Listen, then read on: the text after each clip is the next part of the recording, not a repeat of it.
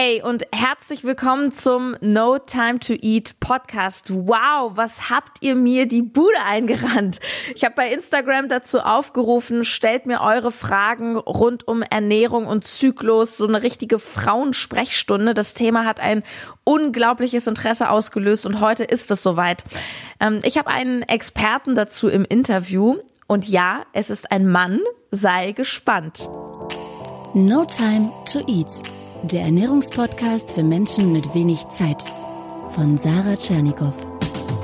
Hier geht es darum, wie du gesunde Ernährung einfach hältst und wie du sie im stressigen Alltag umsetzen kannst. Im Büro, unterwegs, zu Hause. So, wir sind auf Sendung. Zu Gast ist Chris Wolf gerade mal 24 Jahre jung und ehrlich gesagt, ich habe mir so den Frauenexperten anders vorgestellt. Doch Chris weiß wirklich Bescheid. Er hat Medizin studiert, er ist Fitnessexperte, er ist Gründer der Supplement-Firma More Nutrition und auf seinem Instagram-Profil beantwortet er regelmäßig Fragen von Frauen für Frauen. Also er brennt wirklich für das Thema und ich weiß, dass er die Fragen aus der Community mega beantworten kann. Herzlich willkommen, lieber Chris. Schön, dass du da bist. Moin, ja, nee, freut mich tatsächlich, weil es ist halt einfach so deutlich spannender. Also Männer sind zwar äh, oftmals nervig, aber verdammt langweilig. So. Und weißt du was, Chris? Normalerweise fange ich einen Podcast nie so an, dass ich sage, hey, stell dich doch mal vor oder wie bist du zu dem Thema gekommen, weil ich das normalerweise total langweilig finde. Bei dir ist das ja. aber anders, denn du hast eine sehr spannende eigene Geschichte, warum du dich überhaupt so für das Thema ja Ernährung, Fitness so geschlechterbezogen interessierst, ähm, Hormone. Nimm uns doch mal ganz kurz mit in deine Story. Warum interessiert dich dieses Thema? Okay, ich versuche es jetzt mal möglichst kurz zu halten und möglichst wenig Leute zu langweilen. Ähm, ich war damals, also das hat angefangen im, äh, ich glaube, dritten oder vierten Semester Medizinstudium, als ich plötzlich äh, harte Depressionen hatte. Also so wirklich dieses Gefühl, dass man im Bett liegt, man guckt nach oben, guckt eigentlich die Decke an und äh, weiß nicht, ob man sich bewegen möchte, wie man sich bewegen möchte, ob man überhaupt noch mal was tun will. Und äh, das hat auf einer, auf einer rationalen, logischen Ebene hat das nicht wirklich Sinn ergeben, weil Studie hat gepasst, super Familie, Freundin war am Start, also eigentlich alles normal. Ähm, und über kurz oder lang, ähm, also wir wurden eigentlich schon Antidepressiva verschrieben, ich sollte eine klinische Behandlung kriegen und so weiter. Und ähm, ich habe aber damals schon Kraftsport getrieben, äh, seit, ich glaube, zwei oder drei Jahren damals, habe aber keine wirklichen Erfolge gesehen. Und ähm, dann habe ich irgendwie so ansatzweise eins und eins zusammengezählt, habe mir gedacht, na gut, lässt du doch mal deine Hormonwerte überprüfen, ähm, ganz normal Testosteron, LH, FSH und da kam halt raus, dass halt mein Testosteron einfach mal bei einer, also bei einer Normalrange, also für einen Mann wäre normal irgendwas zwischen 8 und 12. Mhm. Und ich war halt bei 0,6. 0,6. ja, und das, ich habe das auch in so einem Video, habe ich diese Blutwerte eingeblendet, weil das war halt schon jenseits von Gut und Böse. Wie, wie geht sowas? Ist das einfach genetischer Defekt oder was? Also bei, bei mir vermutet man, dass es an äh, Formaldehydvergiftung lag als Kind. Also wir waren irgendwie in so einer Wohnung. Klar kann ich mich nicht dran erinnern, ähm, aber ich hatte dann auch eine motorisch verspätete Entwicklung und ja, also anscheinend geht man davon aus, dass es daran liegt. Ich kriege auch seit ich 13, 14 bin bereits schon äh, Schilddrüsenersatztherapie. Ähm, und da hätte man eigentlich irgendwo mal auf die Idee kommen können, auch den Rest zu überprüfen. Hat aber keiner gemacht. und ähm, genau, dann zurück zur Testosteronersatztherapie. Damals wusste ich dann direkt, okay, ich brauche dann halt eine Testosteronersatztherapie nach mehrfachen Tests und nachdem man alles ausgeschlossen hat, äh, Hypophysenanhangstumor, pipapo, ähm, und äh, dann habe ich aber gewusst, okay, ich will irgendwann in meinem Leben Kinder kriegen und sobald man Testosteron von außen zuführt, hören die Hoden auf, äh, irgendwas zu machen und auch offensichtlich die Spermienproduktion wird eingestellt. Und dann dachte ich mir, gut, friere ich halt vorher mal ein. Bin ins Kinderwunschzentrum gegangen, ähm, habe halt abgegeben, was man da so abgibt und wie man das halt so macht. Und äh, dann kam halt ein paar Wochen später ein Anruf, ja na gut, Herr Wolf, tut uns leid, da ist halt nichts drin in Ihrer Probe. Und äh, das oh, war dann, ja, das ist ja für einen Mann auch erschütternd, oder? Ja, also vor allen Dingen, wenn man eigentlich schon immer weiß, dass man irgendwann mal Kinder Klar. haben will, so diese Standardlebensziele, Familie und so. Ähm, war auch für meine Mutter nicht lustig und dann habe ich aber aufgrund meines endokrinologischen Basiswissens halt gewusst, grob, was ich brauche. Also man wusste, okay, meine Hoden sind da, sie sind eigentlich funktionstüchtig, aber sie machen halt nichts. Und dann braucht man halt quasi Signale, die aus dem Gehirn äh, kommen, normalerweise, die man dann von außen eben gibt. Das ist nichts Besonderes, das macht man bei Frauen auch, die schwanger werden wollen, die irgendwie Karriere gemacht haben, wo es dann nicht mehr funktioniert. Mhm Wollte mir aber keiner verschreiben. Also ich war dann damals sogar bei einem Urologen, der im European Board ist, der in Heilbronn sitzt, der Urologen, und äh, der meinte Originalton damals zu meiner Mutter, ähm, naja, ihr Sohn äh, wird nie Kinder haben, aber wird ein geiles Sexleben haben. ähm, okay. Empathisch natürlich auch auf einer genialen Ebene. Ähm, und der wollte mir das auch partout nicht verschreiben. Ich bin damals hin mit Studien, ähm, die kommen hauptsächlich aus Asien, weil die größere Infertilitätsprobleme haben und wollte mir alles nicht verschreiben. Dann hat es ein Dreivierteljahr gedauert. Dann habe ich eine Ärztin gefunden und einen Arzt, also quasi ein Pärchen, ja. die mir das verschrieben haben. Und siehe da, acht Wochen später kam dann der Anruf, ah ja, alles super, wunderbar, alles voll, wir haben mehrfach eingefroren und dann habe ich noch irgendwie vier, fünf Mal eingefroren, auch an verschiedenen Orten, ähm, weil dann, dann war ich ein bisschen paranoid, weil was weiß ich, was noch kommt. Ja. Ähm, nicht, dass so eine Samenbank mal explodiert, äh, keine Ahnung. Und äh, ja, so, aber durch diesen ganzen Spaß, der sich halt sehr lange gezogen hat, weiß ich halt, wie viele Hormone ausmachen können. Ja. Und das ist halt bei Frauen auch ein deutlich interessanteres Gebiet, weil Männer sind halt, also normalerweise normale Männer, ähm, da steigt halt der Testosteronspiegel und dann ab 25 fällt er halt konstant und das war es aber auch. Viel mehr passiert da hormonell nicht. Ähm, und bei Frauen sind natürlich deutlich mehr Faktoren drin und ne, dann macht das halt, also ist das irgendwie deutlich interessanter. So, und das war die Kurzgeschichte. Super, super spannend. Ja, auch danke, dass du so, so offen mit uns drüber sprichst. Ist ja schon so ein bisschen ein persönliches Thema, aber ich glaube, das macht irgendwie auch viel Mut und, und wir sehen, ähm, ja, jeder hat so seine Themen im Leben. Ähm, Du sagst es ja, Frauen haben eben bekanntermaßen den Zyklus und ich bin ja selber so eine Frau, weißt du, ich, ich habe ein Business, ich bin Workaholic und ich denke mir immer so, ja, mein Zyklus ist halt so nebenbei, aber ich möchte eigentlich mein Leben daran nicht anpassen. So die moderne Frau will halt so ihr Ding machen mhm. und dann merken wir aber so, boom, manchmal, ja, da kommen dann die Hormone ins Spiel. Und eine Frage, die wirklich mit am häufigsten kam, unter anderem von Natalie Newbold, Annie Armani, Annika Ader 89 und Trutchen 4459. Wieso kriegen Frauen vor der Periode Heißhunger und was dagegen tun? Naja, sagen wir es mal so. Ähm, je nachdem, wie weit man ist, sind ja verschiedene Dinge notwendig. Also wenn ich jetzt noch keine Befruchtung habe, sagen wir es mal so, ist ein Mann wahrscheinlich notwendiger als Essen. also, ne, es, geht ja, es geht ja im Endeffekt immer darum, was, was ist evolutionsbiologisch sinnvoll. Und das ist manchmal nicht so schön zu hören, ähm, weil oftmals, also rein evolutionsbiologisch ist es halt vollkommen logisch, dass die Frau halt die Aufgabe hat, sagen wir mal, in der Natur halt ein Kind zu kriegen ja. und das großzuziehen. Und der Mann muss halt in dem ganzen Prozess theoretisch nur einmal da sein und dann kann er eigentlich sterben. Ähm, und ab dem Zeitpunkt kann eigentlich die Frau das ganze Ding übernehmen. Und das ist halt tatsächlich komplett spannend, dass wenn man Frauen nimmt, die halt ähm, quasi ja, in der, in der PMS-Phase sind, dass die tatsächlich einen deutlich höheren Food-Focus haben. Also Food-Focus ist diese Sache, wo man sagt, okay, ich lege jetzt meine Chips-Tüte irgendwo in den Raum und guck mal, wie viel Beachtung ich, ich dieser Chips-Tüte äh, schenke. Und ähm, dieses Gefühl, dass man dann dauernd an die Chipstüte denkt und selbst wenn man theoretisch aus dem Raum rausgeht, immer noch an die Chipstüte ja. denkt, die vor dem Sofa auf dem Tisch liegt und auch wenn man aus der Wohnung rausgeht, das ist halt, das ist halt tatsächlich das Spannende und ähm, das hängt aber auch sehr, sehr stark von individuellen Faktoren ab. Also um das mal kurz grob anzureißen, Frau ist ja nicht gleich Frau. Also selbst bei gesunden Frauen haben wir einen Unterschied, ähm, je nachdem, ähm, ob sie eine Pille nimmt zum Beispiel. Bei der Pille gibt es dann wieder verschiedene Generationen, gibt es dann wieder verschiedene Phasenarten. Dann gibt es wiederum halt Zustände wie zum Beispiel das PCO-Syndrom. Dann gibt es die ganz normalen äh, Schwankungen im, im Zyklus. Dann fällt der Zyklus plötzlich mal aus, weil man zu viel Stress hat. Also auch der Zyklus an sich kann sich quasi verändern. Mhm. Ähm, und dann haben wir halt noch den Spaß, sowas wie Wechseljahre. Also Frauen haben eigentlich nie Ruhe und können sich nie auf irgendwas einstellen, sondern das ändert sich eigentlich die ganze Zeit. Sorry, wenn ich dich unterbreche, aber das haben mir wirklich ganz viele geschrieben, ne? dass so die ein, zwei Tage vor der Periode ist, ist der Hunger da. Oder ist es halt damit zu erklären, zum Beispiel ähm, haben ja viele Frauen, zumindest die, die jetzt nicht unbedingt die Pille nehmen, während des Eisprungs mehr Lust auf Sex, was ja auch Sinn macht, weil da soll ja, ja der Akt auch exakt. passieren. Und ist es dann so genau. kurz vor den Tagen, bringt es ja sozusagen biologisch nichts mehr Sex zu haben ja. und dann habe ich halt Fokus auf Essen oder wie?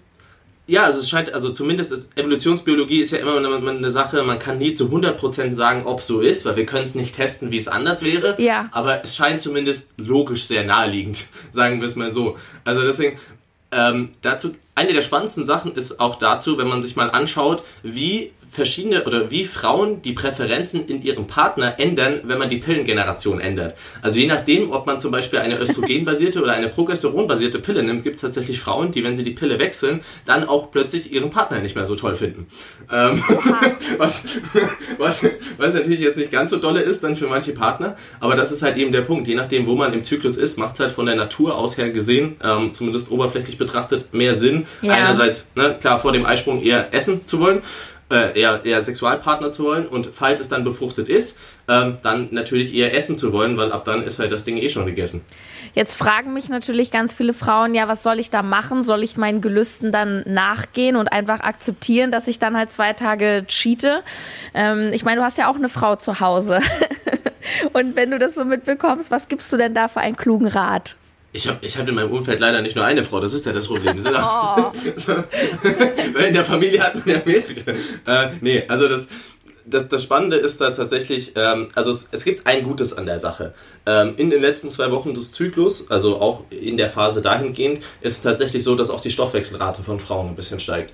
Also man verbraucht so 100 bis 300 Kalorien mehr. Das gleicht jetzt keine Tafel Schokolade aus, das gleicht auch keine Pizza aus, das ist, äh, das ist wiederum das Doofe an der Sache.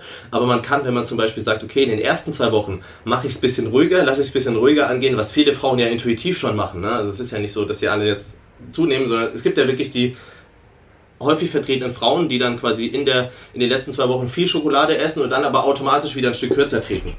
Und ähm, das ist tatsächlich halt auch eine der sinnvollsten Sachen, dass man sagt, okay, ich erlaube mir dann etwas, was ich vorher einplane. Ähm, super sind natürlich solche Sachen wie wirklich dunkle Schokolade, also Zartbitterschokolade. Ähm, da ist man auch eher dann gesättigt von dass man natürlich versucht, sich das Ganze eher bis zum Abend aufzubehalten, zum Beispiel vor dem Schlafengehen, wo es einem dann vielleicht noch mal ein bisschen mehr Spaß macht. Und dann spart man zum Beispiel in den ersten beiden Zykluswochen spart man mal 200 Kalorien am Tag und dann setzt man die auf die 300 drauf, die man hinten hat und dann hat man mal 500 Kalorien am Tag mehr, ähm, die man sich theoretisch leisten kann. Und es geht ja immer nur darum, das, das Schlimmste zu verhindern. Und das Schlimmste wäre halt in dem Fall, dass man in den Supermarkt fährt, sich 15 Tafeln Schokolade kauft und die halt reinzimmert.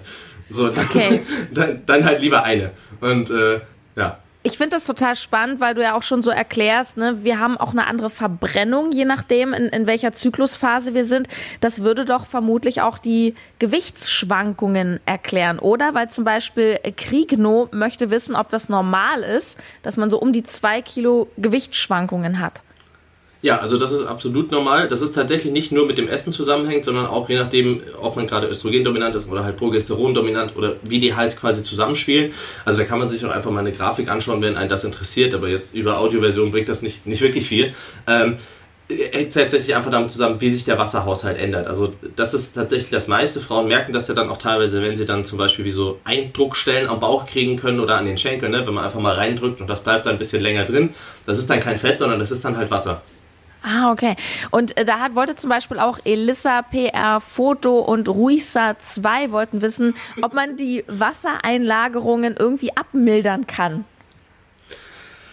Man, man, also man kann so grundlegende Dinge machen, wie zum Beispiel darauf zu achten, dass man genug Obst und Gemüse kriegt. Ähm, einfach für den Natrium-Kalium-Haushalt. Ne? Also wenn man dann natürlich noch mehr Chips nur isst und zu wenig Obst und Gemüse, hat man mehr Salz. Ne? Und im Endeffekt, der Salz ist nicht schlecht. Ne? Also das nur als kleiner Exkurs für Leute, die das vielleicht im, im Gesundheitswesen oft gehört haben. Salz ist nicht per se schlecht, sondern es geht eher um das Natrium-zu-Kalium-Verhältnis. Und wenn man halt zu wenig Gemüse und Obst kriegt, wie viele es in der heutigen Gesellschaft zu tun, und halt zu viele Fertiggerichte, zu viel, wo halt überall Salz zugesetzt ist, dann ist das nicht gut. Also darauf kann man zum Beispiel achten. Man kann halt auch zum Beispiel darauf achten, dass man einfach leicht ins Schwitzen kommt. Es ist offensichtlich, dass das halt auch ein bisschen Wasser austreibt.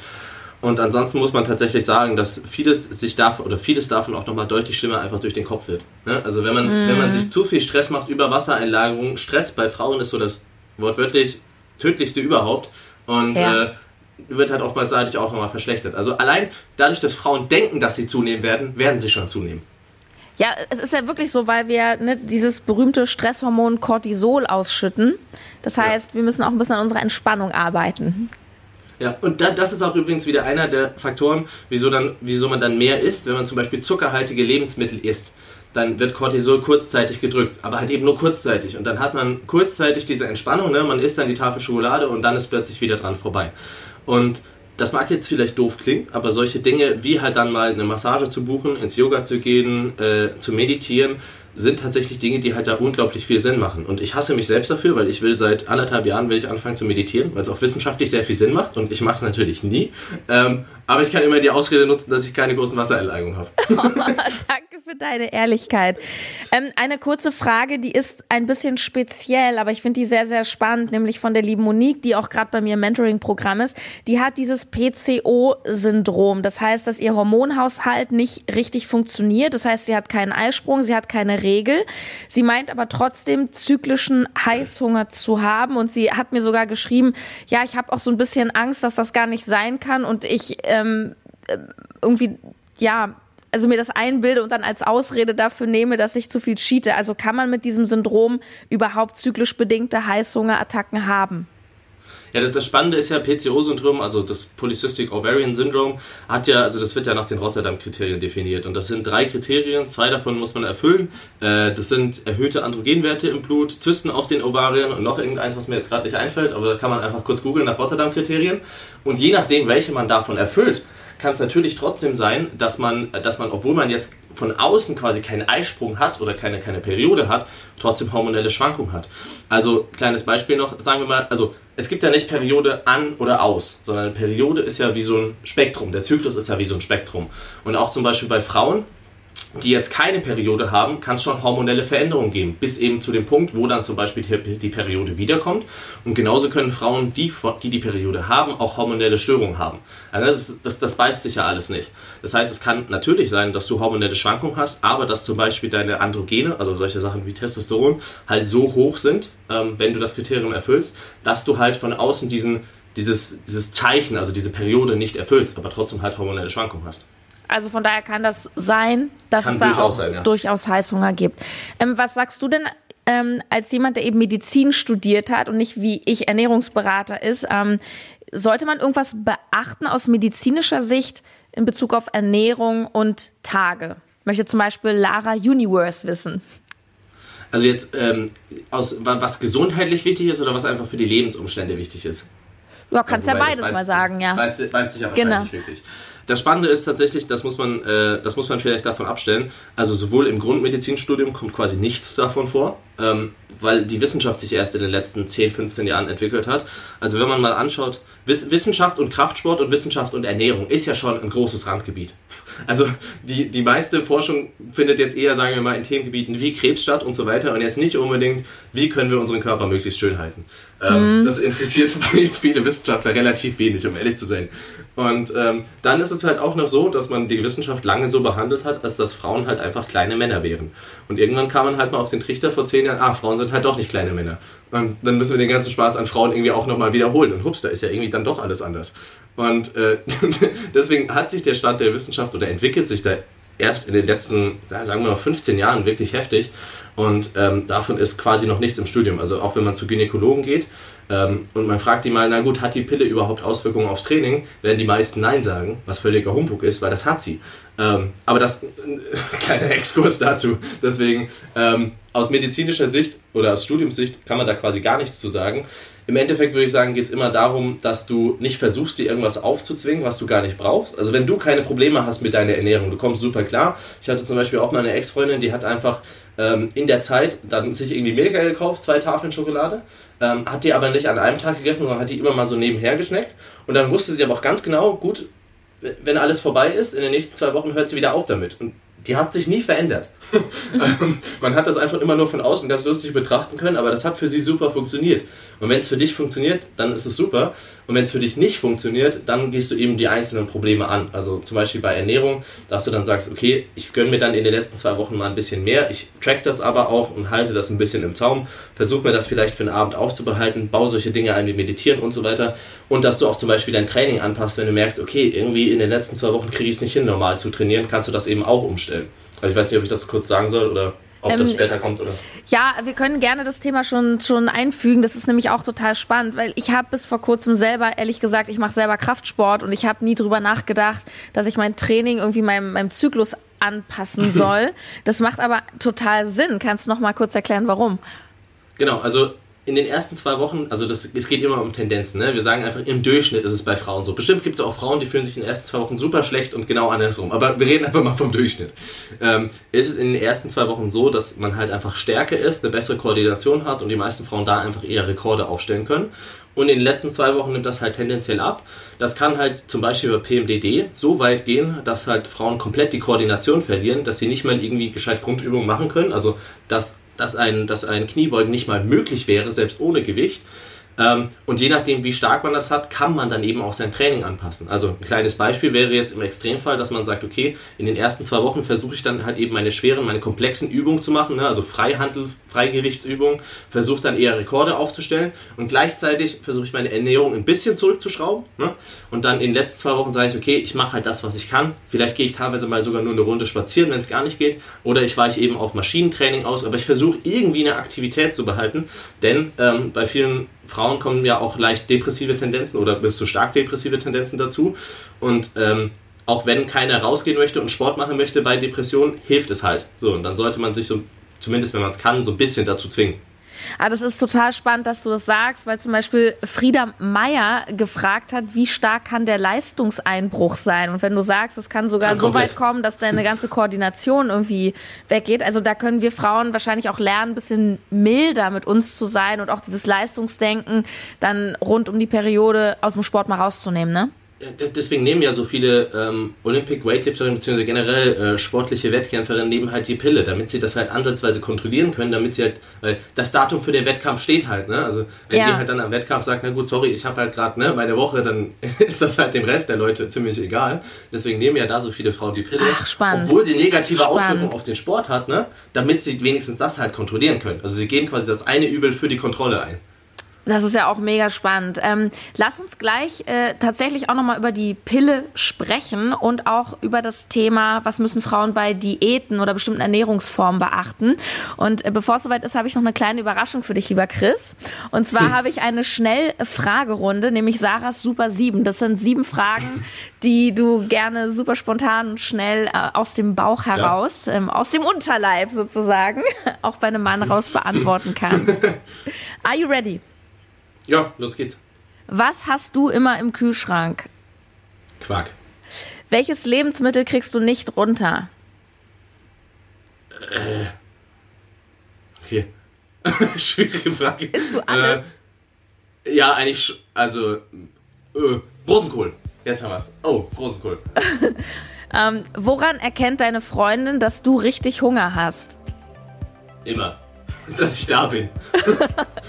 Was liebst du am meisten an Frauen?